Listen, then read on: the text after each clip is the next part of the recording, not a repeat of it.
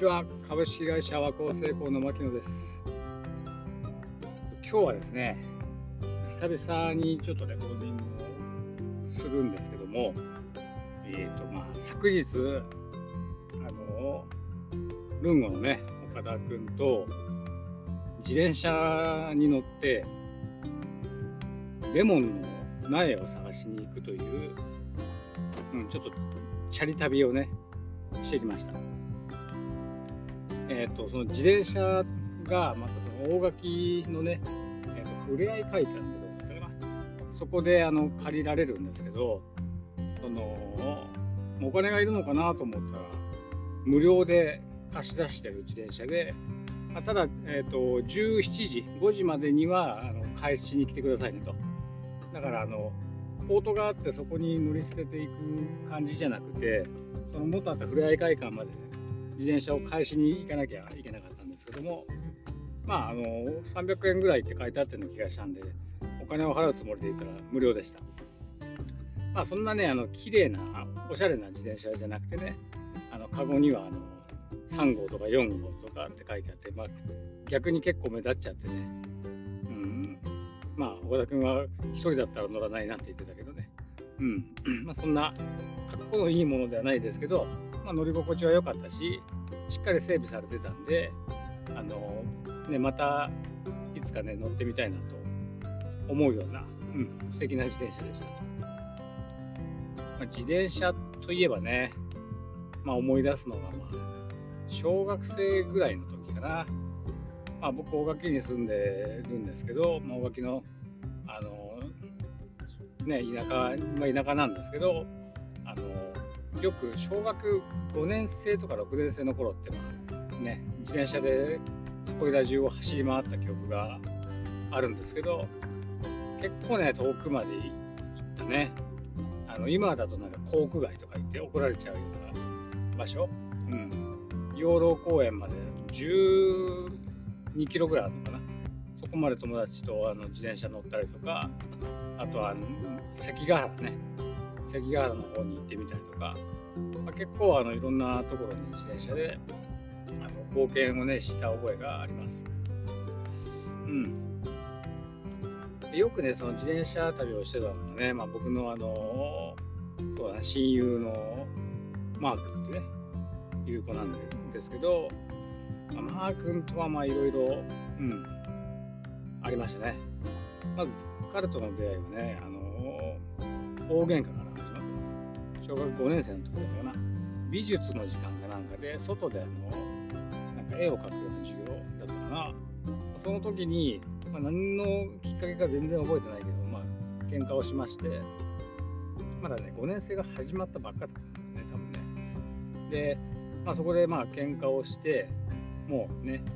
お互いもう怒ってるわけですよ。だけどその日のねあの学活ホームルームみたいなので席替えをしたんですね。半替えみたいなやつかな。半決めか。半決めみたいな話で。そこでね、あのなんと同じ班になってしまって、まあ、さっきまであの喧嘩してたのどこ吹く風でも一気にあの班が一緒になったということでテンションが上がっちゃってねあの仲良くなりましてあの、まあ、彼とはもうもっと前からあの知り合ってたとは思うんですけどそこで本当にねあのすごく仲良くなって、まあ、いろんなことをするようになりました。でね、中でもね、あの本当に印象深いのは、僕たち2人あのあ、えっと、漫才コンビみたいなのを組んでね、うん、あのクラスのコメディアンとして、昼休みとか、みんなにそのコントを披露したりとかね、するようなことをしてました。あの芸名がね、あのラーフターっていう芸名でした。うん、でなんでラフターっていう名前だったかというと、まあ、僕たちは辞書を調べてあの大爆笑っていうのを英語で弾いたら多分ラフターだったんだろうと思うんですけどそれがねどうもねあのラフターにと読み間違えたらしく、うん、僕たちのコンビ名はラフターとして、ええ、でちょうどその頃ねうっちゃんなんちゃんとかのコント番組がすごく流行ってて、あのやるならやらねばとか、ああ何だったんですか？あの漫才というよりもやっぱりそのコントかな？コント形式のものをあのノートとかにね書き連ねて毎日学校から帰ってきたらその神社であの練習とかをしてね、うん、でクラスメートの前でその毎ほぼ毎日だったような気がするけどね。あの昼休みに披露すると。いうようなことをしてました。うん。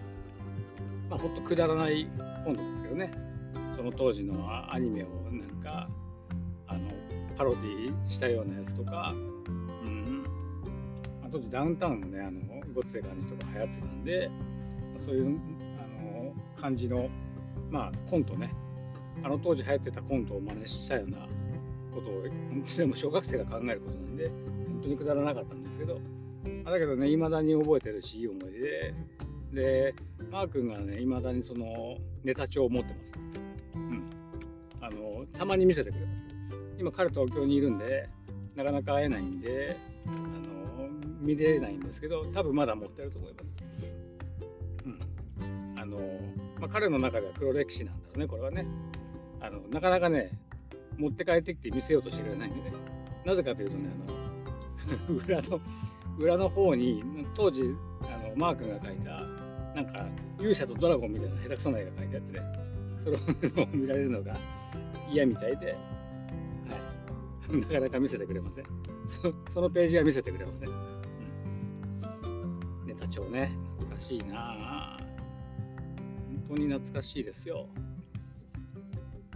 でまああの、まあ、当時の話をするとね本当に、まあ、バカバカしいことばっかりやってたんですけどあの本当にね彼とはい、まあ、未だに会うとあの学生の時代にねタイムスリップしちゃうような感覚があってねあの非常に彼と彼が帰ってくると会うのが楽しみで仕方がないんですけど、まあ、未だにあの大人になってもあのルーレットを自分たちで作ってねルーレット旅とかしてみたりとか、うんまあ、彼と会うと本当に童心に帰れるというかねまあ悪いこともいっぱいしたかな。ちょっとね、今日はあの第1弾なん第1弾懐かし話なんで、あの詳しくはね、また後日お話ししますけど、まあ、本当にね、いろいろ悪いことをしましたね。うん。まあ、冬だし、親友だし。まあ、彼はだからその小学生時代からもそういう